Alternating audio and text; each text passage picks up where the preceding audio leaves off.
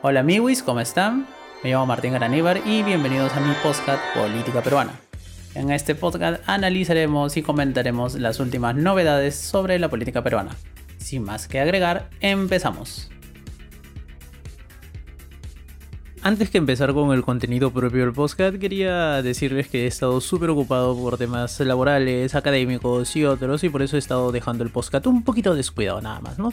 Pero no se preocupen amigos, ya he vuelto, voy a hacer los podcast ahora semanales, eh, posiblemente estén saliendo siempre o los jueves o los domingos, voy a ir anunciándolos de a poco dependiendo también de mi carga laboral y o académica.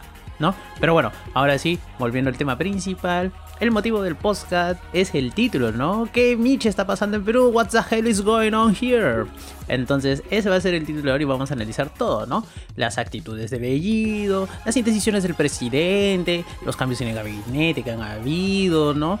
la oposición cómo ha estado reaccionando, entonces va a haber de todo, ¿no? Esto va a estar súper interesante, va a ser un podcast un poquito largo, obviamente, y bueno, ¿por qué también? Porque obviamente hay muchas cosas que analizar, ¿no es cierto? Se viene la constituyente, somos una desgracia, el dólar va a llegar a los 5 soles. O sea, nos volveremos en Venezuela, se renegociarán los contratos, habrán expropiaciones, todo eso y mucho más a continuación. Así que empecemos ya. Para empezar hablaremos de la figura más importante del Ejecutivo, o sea, del profesor, del Peter Castell, obviamente, ¿no? El presidente por acción u omisión está obviamente dando una imagen que no sería la adecuada para un presidente en estos momentos, ¿no es cierto? La de indecisión, ¿no? Parece por lo que está haciendo, mejor dicho, por lo que no hace, de que el cargo le queda muy grande o que simplemente no tiene idea de lo que está pasando o no tiene idea de cómo actuar. Y eso puede ser por dos cosas, ¿no? Como digo, o porque el cargo le queda grande o porque es estratégico y quiere ver qué está pasando, ¿no es cierto? Entonces esto lo vemos desde el arranque, ¿no es cierto? Empezó 28 de julio, dio su mensaje a la nación, calmó algunas cosas bastantes, entonces ese miedo de que él iba a ser así al toque Hugo Chávez, un súper radical, neocenterista que va a destruir la economía y el país, no fue así, ¿no? O sea, él dijo su mensaje y siguió en sus cosas claras, ¿no?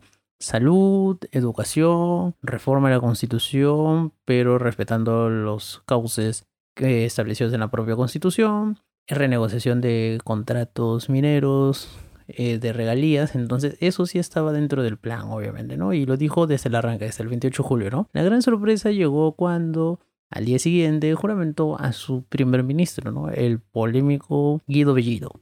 El señor Bellido tiene sus cosas, obviamente, tiene sus antecedentes, tiene sus denuncias por apología al terrorismo, que valgan verdades, en realidad eso no es apología, según una sentencia del Tribunal Constitucional y una sentencia de la Sala Plena de la Corte Suprema, que juzgó justamente un tema del Moadef a Crespo y otra gente por apología, sí es una sentencia ya un poquito vieja, de hace unos tres años creo más o menos, pero lo que el tío hizo no es apología, ¿no? Aunque a varios les parezca apología.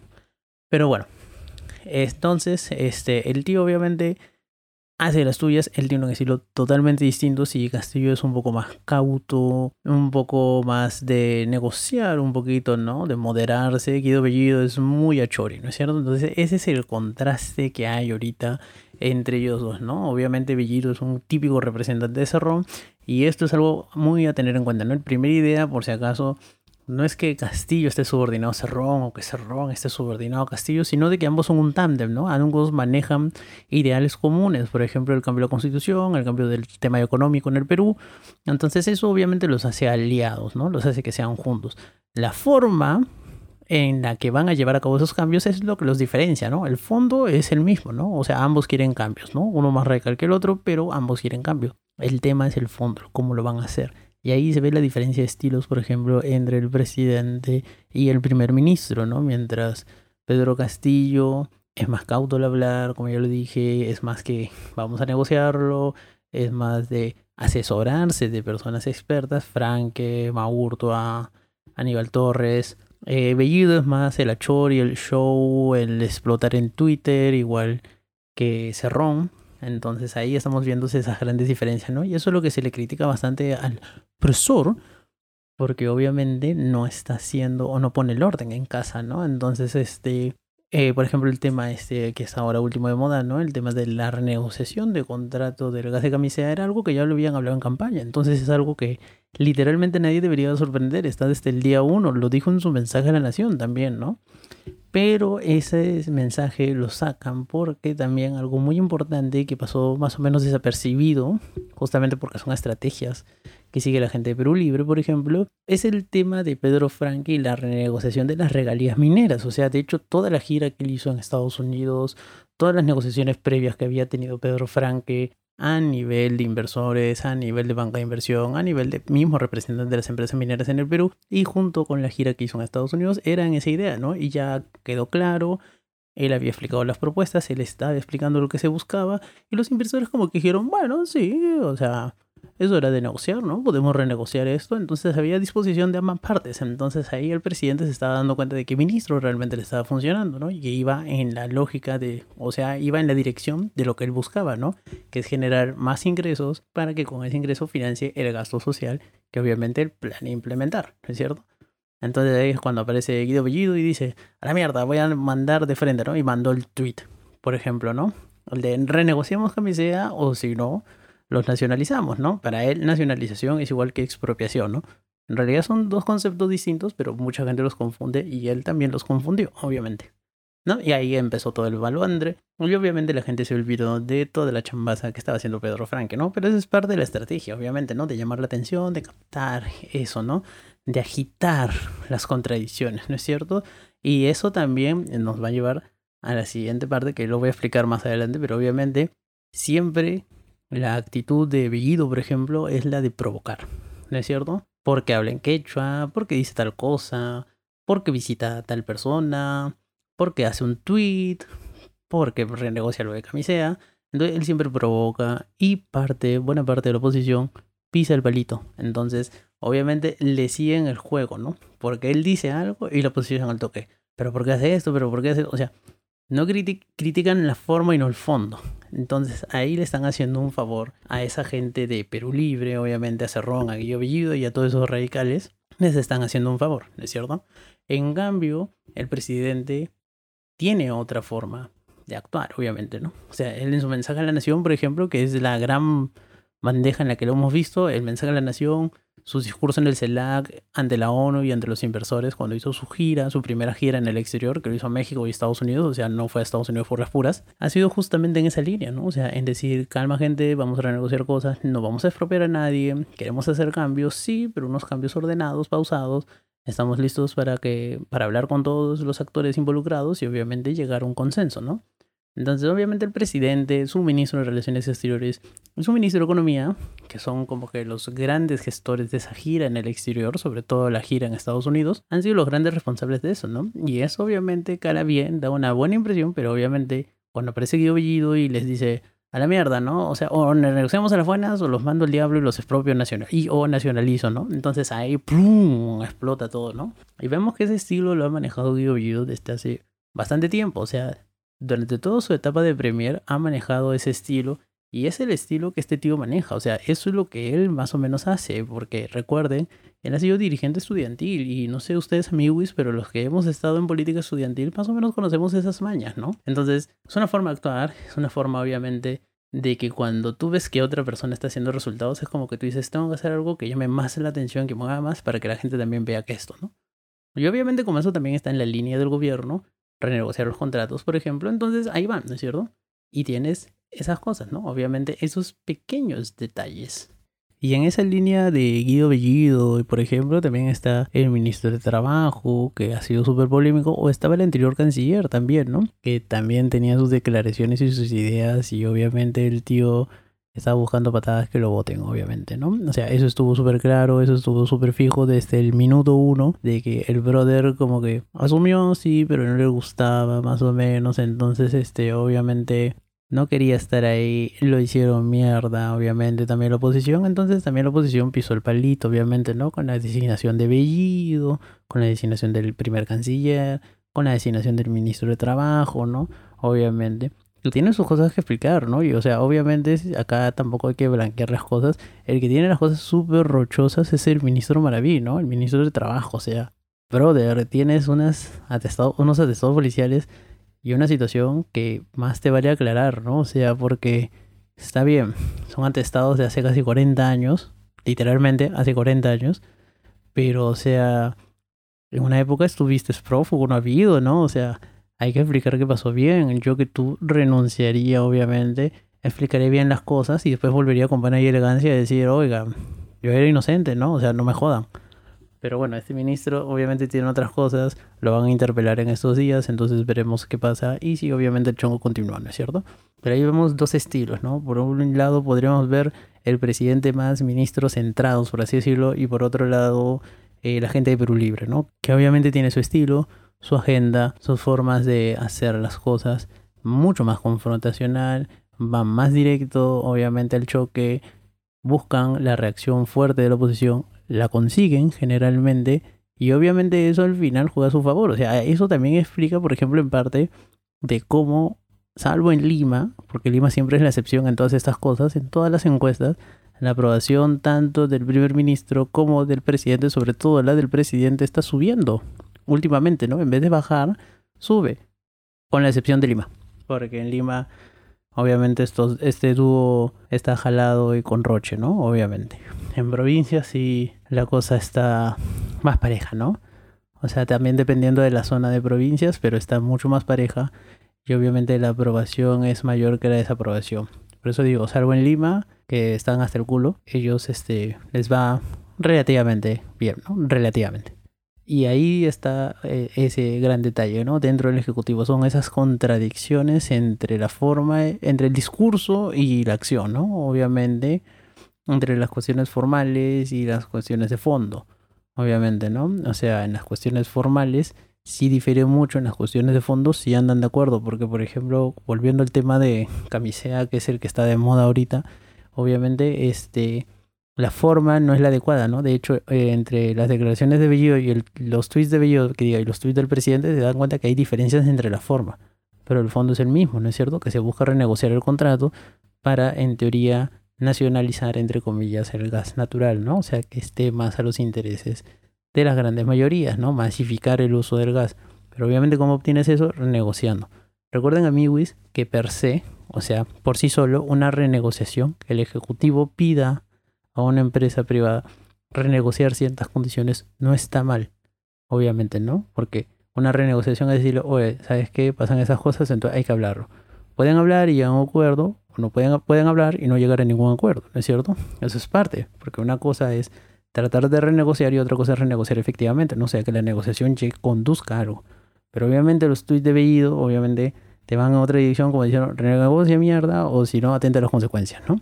Y por eso les decía que ese tío tiene un típico discurso de dirigente estudiantil, o sea, esto yo lo he visto un montón de veces y es como que, uff, o sea, olvídalo, ¿no? Las negociaciones en estos, cuando ya tienes un alto cargo dentro del Estado, son diferentes a cuando ya eres un dirigente social o un dirigente estudiantil, ¿no? O simplemente una autoridad local, se podría decir pequeña, ¿no? Ya no eres un alcalde de un pueblito, no eres el dirigente de un frente de defensa, ¿no? Ahora eres el primer ministro. Y en teoría eres de las más altas autoridades del Estado, ¿no? O sea, presidente del Congreso, presidente de la República, primer ministro, vas a ese nivel, ¿no? O sea, estás en una jerarquía súper alta. Entonces hay que también obviamente saber negociar y jugar bien tus cartas, ¿no? Apellido no le estás haciendo bien por si acá, entonces la está cagando, amigo, la estás cagando. Nadie muestra sus cartas al inicio, o sea, pero bueno, es tu forma de negociar. No sé si te funcionará, pero bueno, es tu forma, ¿no? Es tu estilo, ya va acá. Y por ese lado terminamos con el tema del ejecutivo, ¿no? Como vemos es un ejecutivo que tiene dos formas de ser. Este ejecutivo tiene dos formas de actuar, como que el poli bueno y el poli malo y ahí tienen, ¿no? El ejecutivo bueno por un lado y el ejecutivo malo, se podría decir entre comillas, por el otro, ¿no? O más a chori, más que malo chori, ¿no es cierto? O sea, que tiene una forma más a chori de negociar. Y un detalle importante que estaba pasando piola y que me olvidé de comentarles porque fácil también lo saben ustedes, pero si no lo saben ahora se van a enterar, es que el presidente, Peter Castell, el buen Peter Castell, tiene una comunicación directa con Humala. Por eso también mucha gente de Perú Libre anda súper chori con el presidente y lo amenazan a cada rato, ¿no? No puedes traicionar al partido, traicionar al partido es traicionar al pueblo y esas cosas, ¿no? Porque obviamente, si un expresidente tiene experiencia en cómo mandar a la mierda a la izquierda, eso ya en tu mala. Entonces, eso les faltea a varios porque tienen miedo de que obviamente saquen a toda esa gente. Eh, modata, ¿no? Obviamente todos los rumores dicen de que Bellido no pasa de octubre, ¿no? O sea, ya octubre y no va a llegar a noviembre. Eso es lo que dicen los rumores, pero Como Lima es el paraíso de los chismes, sobre todo en política, hay que tomar los chismes como son, simplemente un chisme, ¿no? Pero obviamente con un chisme suena bastante, es como que ya tiene algo de verdad, ¿cierto?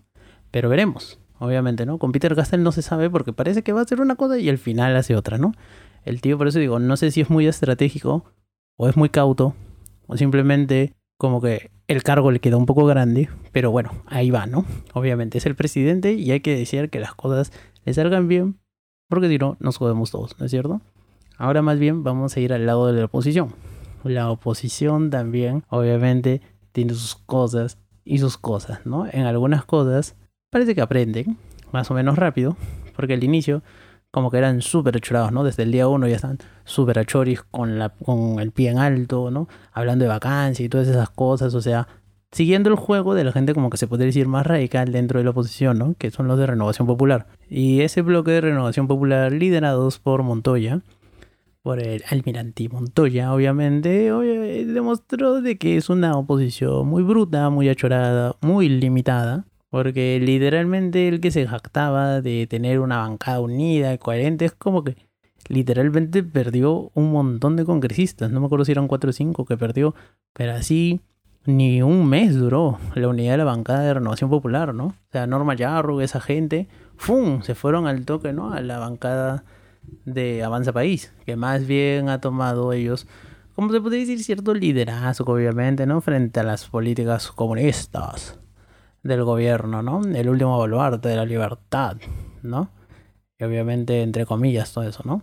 Porque también son medio choris estos tíos. Y en cambio, al final, lo que va los que tienen la gran llave dentro de la oposición, en por lo menos la oposición parlamentaria, son las bancadas de Acción Popular, Podemos Perú y Alianza para el Progreso, porque al final ellos son los que, si se suman a los otros bloques, que es la oposición, digamos, directa, que es Fuerza Popular, Renovación Popular y Avanza País, ellos son como la oposición así 100%, los otros son oposición a medias, porque por ejemplo al final le dieron el voto confianza a Bellido. Es un tema de que hay una oposición súper radical y otra oposición, se podría decir un poquito más estratégica, ¿no? Pero oposición al fin y al cabo, ¿no? Porque dentro de esa oposición, así se podría decir, como que, digamos, podríamos hacer como que tres categorías de oposición, ¿no? La oposición super achori, que son los fujimoristas, Avanza País, y Renovación Popular. La oposición, más o menos a Chori, que son Podemos Perú, Alianza para el Progreso, Acción Popular. La oposición no tan a Chori, más light, se podría decir, que son Somos Perú y, bueno, la alianza entre Somos Perú y el Partido Morado, obviamente, ¿no? Y al final tenemos a los aliados del gobierno, obviamente, que son Juntos por el Perú y la propia bancada de Perú Libre, ¿no? Y dicho sea de paso, los de Perú Libre han demostrado ser bien monces, obviamente. Para empezar con el tema de la mesa directiva del Congreso, que no supieron hacer las cosas bien, o sea, ni siquiera leer un poquito bien el reglamento, y ¡pum! ¿no? Los banearon en WAM. O sea, los funaron sin siquiera haber podido competir, ¿no? Entonces, super monces por ellos, ¿no? Ahí te das cuenta que no tienen un buen asesor. Obviamente, amigos, ya pues gasten algo de plata, contraten un buen asesor, ¿no? O sea, ya después ponen a sus amigos como asesores de bancada, pero cuando estás inscribiendo en una lista parlamentaria, por lo menos asesórate un poquito, causa, o sea, no seas malo, ¿no? Ese es uno. La número dos, por ejemplo, el reparto de las comisiones, ¿no? Como se pusieron ellos también en una posición tan intransigente, decir, bueno, somos el partido mayoritario y tenemos estas cosas, bla, bla, bla, bla, bla, bla. Al final, nada las dejaron con las presidencias más monces, ¿no? Obviamente, les dejaron eh, con presidencias que nada que ver, tienen algunas vicepresidencias interesantes, pero es como que ya por descarte, ¿no? O sea, el reparto de comisiones literalmente los excluyó.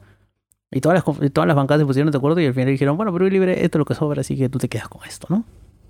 Y se cumple el sistema proporcional, ¿no? O sea, que obviamente yo les correspondía más comisiones porque son la bancada más grande, pero también les han dejado las comisiones más monces, por así decirlo, ¿no? O sea, la cerecita del pastel, por así decirlo, la comisión de constitución, la comisión de fiscalización, la de presupuesto, educación, por ejemplo, no la tiene Perú Libre, ¿no? Que son cosas importantes, son comisiones importantes, ¿no? No las tienen. Y eso ahí te das cuenta, ¿por qué? Porque no saben negociar, causa. Entonces, tienen que aprender a negociar. Así como la Renovación Popular no ganó nada, pero libre tampoco ganó nada, ¿no? Y entonces esta oposición ha ido mutando de, pedir la vacancia en One, ¿no? De tratar de hacer una censura en One, que era más o menos lo que buscaba la gente de, de Perú Libre, obviamente, para después forzar una disolución del Congreso y ver todo el tema de la Asamblea Constituyente y todos estos temas, es obviamente la oposición ya se fue moderando un poco, ¿no? Pero siempre está pisando el palito, ¿no? Siempre tienes a los mismos congresistas de siempre pisando el palito, ¿no? Guido Bellido habla en quechua, ¡bla! Guido Bellido saca un tweet, ¡bla! Guido Bellido amenaza con renegociar los contratos del gas de camisea, ¡bla! ¿No? O sea, es como que, o sea, brother, ese es el estilo de Guido Bellido. Lo que deberías hacer es ignorarlo porque justamente lo que él quiere es que reacciones mal, ¿no? Para después ir a hacerse la víctima. Eso es lo que le está buscando y obviamente eso es lo que posiblemente vaya a encontrar. ¿Por qué? Porque tú le estás dando todos los motivos para hacerlo, ¿no? Es como cuando el presidente se fue de viaje, que no que le critican de que porque sale el sombrero, de que porque la primera dama se viste así, de que es una guachapa, de que esto que el otro, ¿no?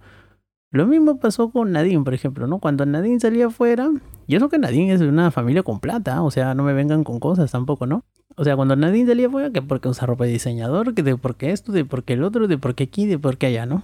Sale la primera dama de gira, ¿no? Sin ropa de diseñador, o sea, como que más, más como ella se sentía cómoda, ¿no? Más a su estilo.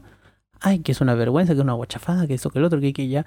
O sea, brother, eh, dentro de todas las críticas que se podían hacer a la gira del presidente, te enfocas en esas cosas, la oposición, o sea, como que no, pe, no, así no es, pues, o sea, los haces este, quedar como víctimas, ¿no? Hasta cierta gente podría tener empatía, pues, con ellos, obviamente. Entonces, es súper importante el tema de que la oposición tiene que dejar de ser más tan achori, ya aprendió algo, pero todavía sigue empezando el palito. Tengan en cuenta, ¿no? Obviamente la sección, digamos, de Cerrón y compañía, la sección de Perú Libre, obviamente los ministros más del partido, obviamente, sí te van a buscar la confrontación directa, ¿no? Si van a hacer de que tú trates de reaccionar, ¿no? Y de que reacciones feo, dicho sea de paso, ¿no?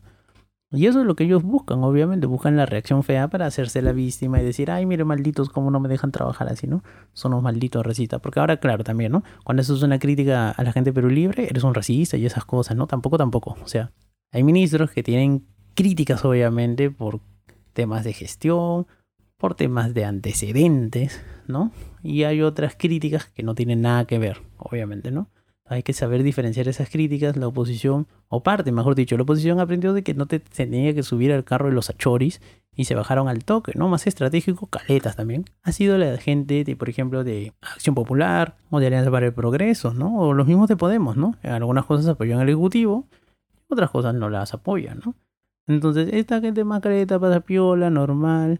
Entonces, una posición más o menos estratégica, ¿no? Se podría decir, más o menos estratégica, por lo menos mucho más estratégica que la posición más radical, ¿no? Como de renovación popular, ¿no? Avanza País también, obviamente, ¿no? Ahí tienes a las dos grandes figuras de Avanza País, ¿no? Cabero y Tudela, que bueno, son una fábrica de memes, ¿no? Una gran fábrica de memes porque esta posición a veces da risa, ¿no? En otras cosas sí, sí tienen obviamente puntos importantes, pero no, ¿no? O sea, por ejemplo, el tema este del gas de camisea, ¿no? Que es el que está de moda en estos últimos días, ¿no? Como diciendo, no, somos el último baluarte de la defensa de la democracia, de la libertad y la propiedad privada.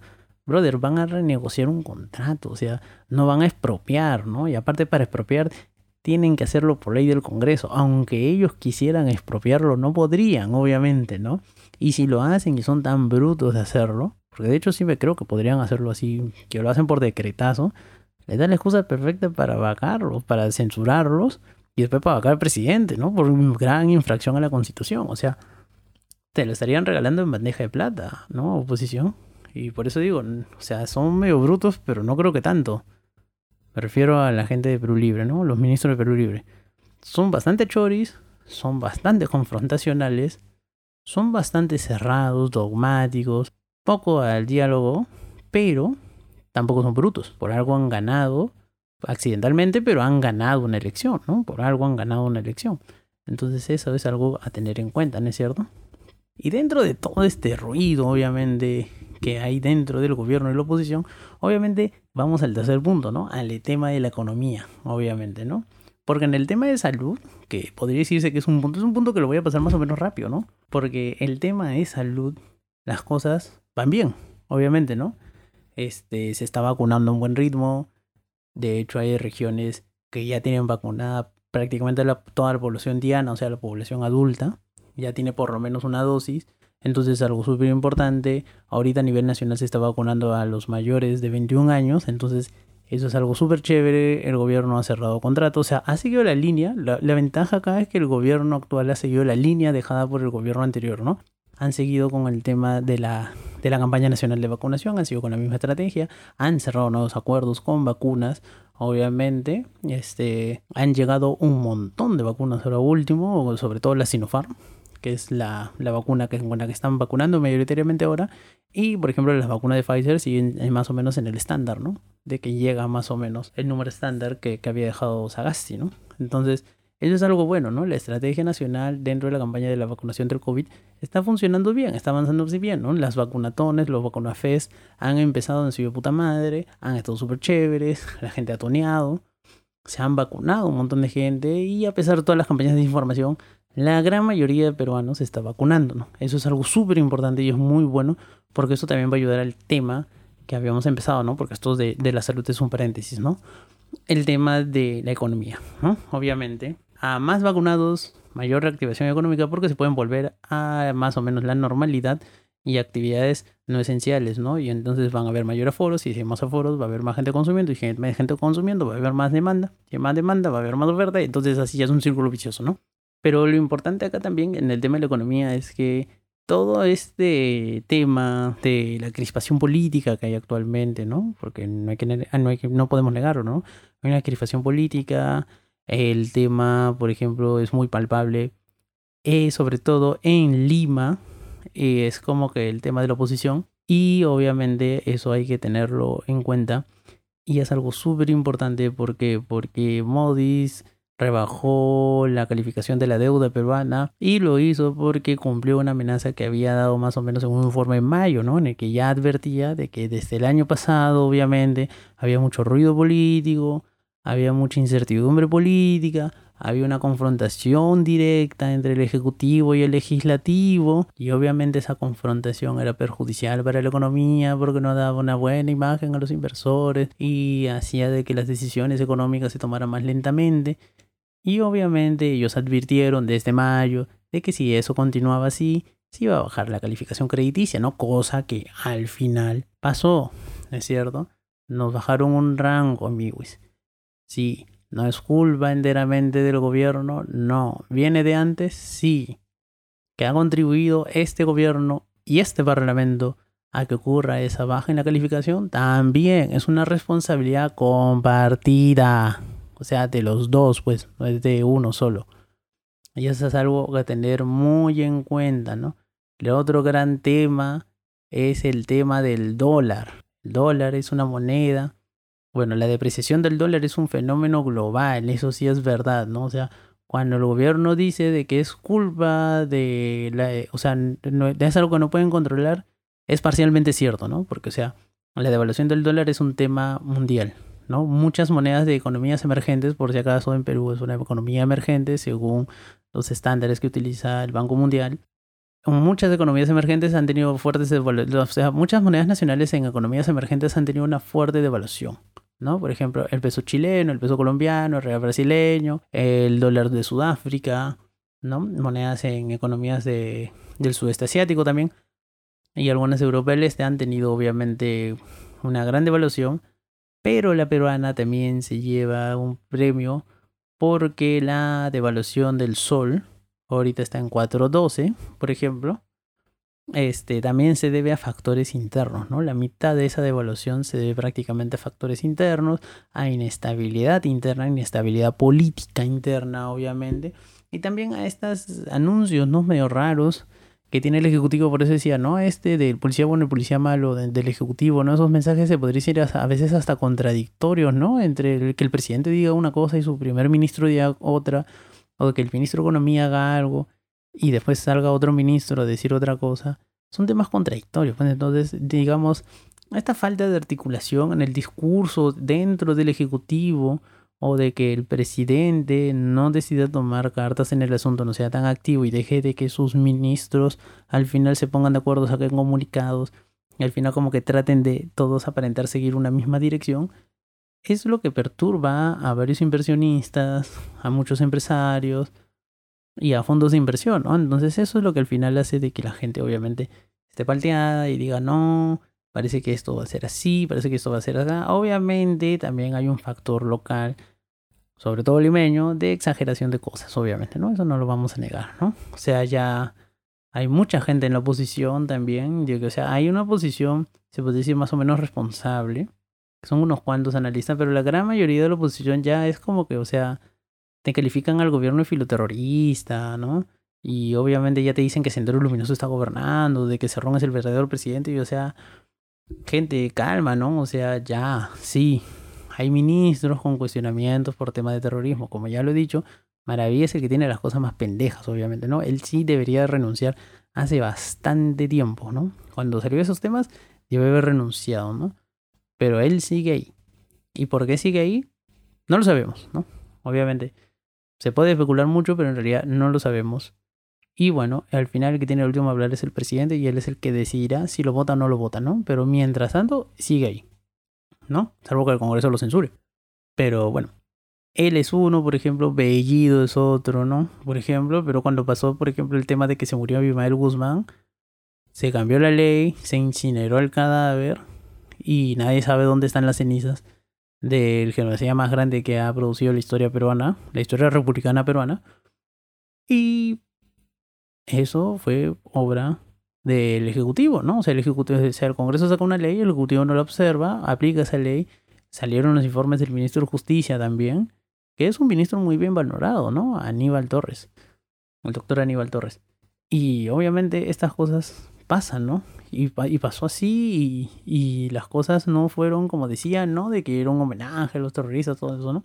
Tienes obviamente también mucha, este, congresistas, digamos que nostálgicos o que han romantizado un poco la lucha popular, se podría decir, la época del terrorismo, entonces como que bueno, Ahí, ¿no? Pero la posición coherente de la bancada y de hecho el discurso oficial del Estado, porque fue, un, fue parte del discurso que dio Pedro Castillo ante la Asamblea General de Naciones Unidas, es la de condena unánime a todas las formas de terrorismo, ¿no? Y la colaboración con Naciones Unidas y el Comité Especial de Lucha contra el Terrorismo, ¿no? Que está a nivel de Naciones Unidas, ¿no? Y ellos apoyan eso y, dice, y obviamente Castillo en su discurso dijo que el Perú sufrió terrorismo y que más o menos tiene experiencia y por eso apoya todas las formas de lucha contra el terrorismo. Entonces, ese es el discurso oficial, obviamente, ¿no? Y ese discurso oficial se ve reflejado en algunas actitudes. Y eso es lo que está pasando ahora, ¿no? Entonces tienes, tienes eso, obviamente, ¿no? Pero igual, en el tema de la economía, como digo, estos mensajes contradictorios a veces entre, un, entre lo que dice el presidente, lo que hace el presidente durante una gira o, lo que dice en algún discurso oficial y lo que hacen o dicen, o tuitean más que nada sus ministros y Cerrón, es lo que genera mucha incertidumbre. Y esa incertidumbre obviamente se refleja en la economía y obviamente la economía que nos hemos recuperado bastante, sí, obviamente, ¿no? Porque también, bueno, después de una gran caída viene una gran, gran, gran recuperación. Eso es un clásico de economía, ¿no?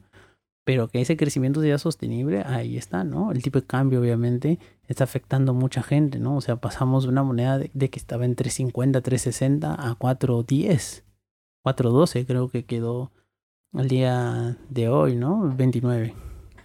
Entonces, este, estamos viendo eso y obviamente eso juega en contra de la economía, obviamente, ¿no? Un tipo de cambio alto no genera mucha confianza, obviamente, ¿no?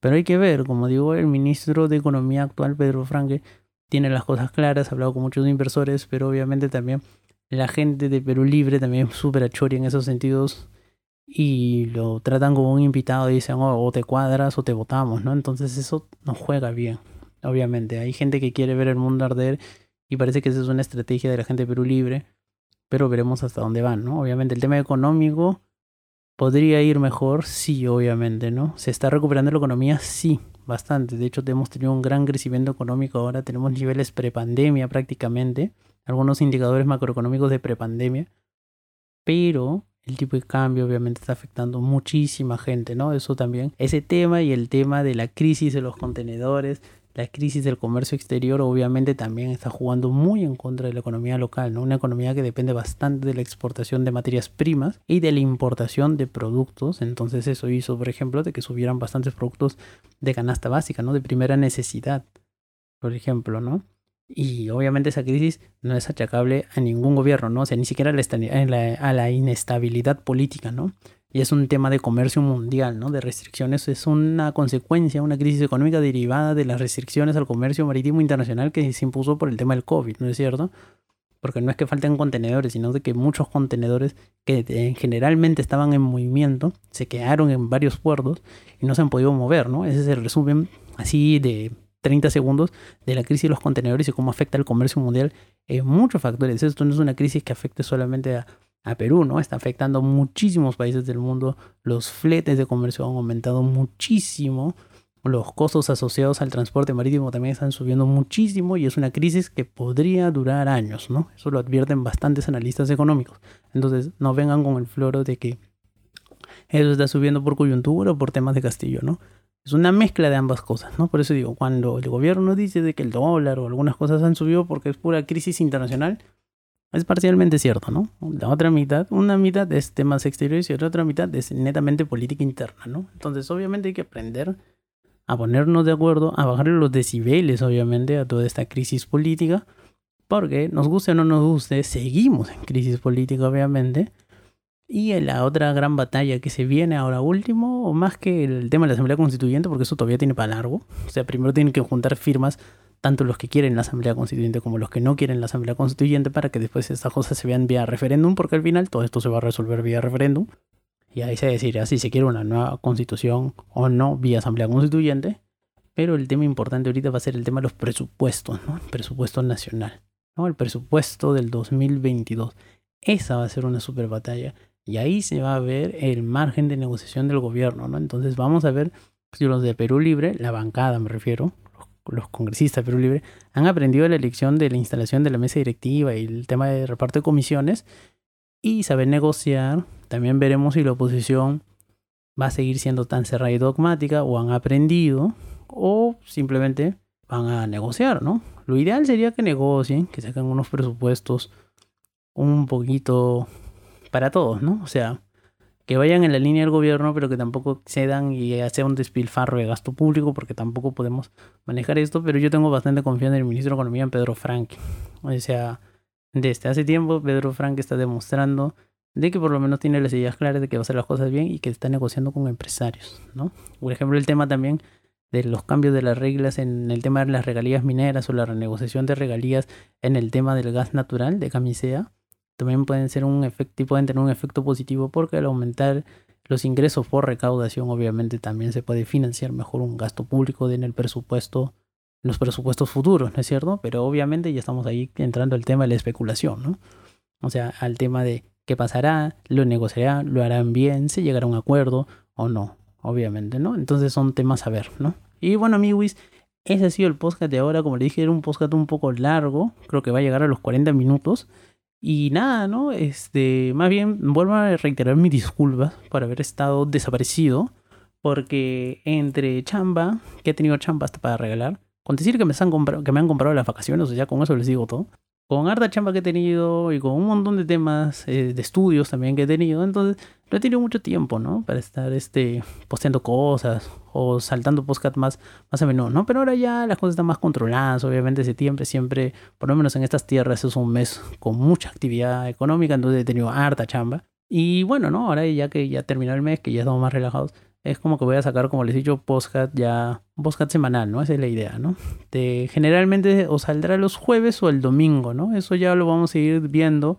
Ahora, yo creo que por ahora simplemente va a ser de acá al, eh, ¿cómo se llama? Lo voy a sacar ahora que es jueves. Y ya el próximo jueves será el otro podcast, ¿no? Serán los jueves de podcast política peruana. Y nada, espero que les guste este macro resumen, se podría decir de los meses ahí de la presidencia, una presidencia errática obviamente, una presidencia que podría haberlo hecho mejor, una oposición que también podría hacerlo mejor, una economía que podría ir mejor, pero obviamente por acciones u omisiones de ambos bandos es que estamos como estamos, ¿no? Un dólar a la alza y con una economía que no termina de despegar del todo y con una baja en la calificación crediticia, ¿no?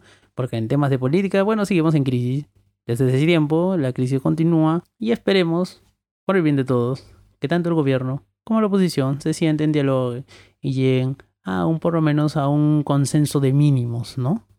Y bueno, eso es todo, ¿no? Espero que las cosas salgan bien. Ya viene un nuevo mes, ¿no? Ya estamos entrando el último trimestre del año, octubre, noviembre, diciembre. Veremos qué pasa, ¿no? Iniciativas legislativas se aprueban y todas esas cosas, ¿no? Y bueno, eso es todo, amigos. Espero que les haya gustado el podcast. Y nada, cuídense. Bye bye.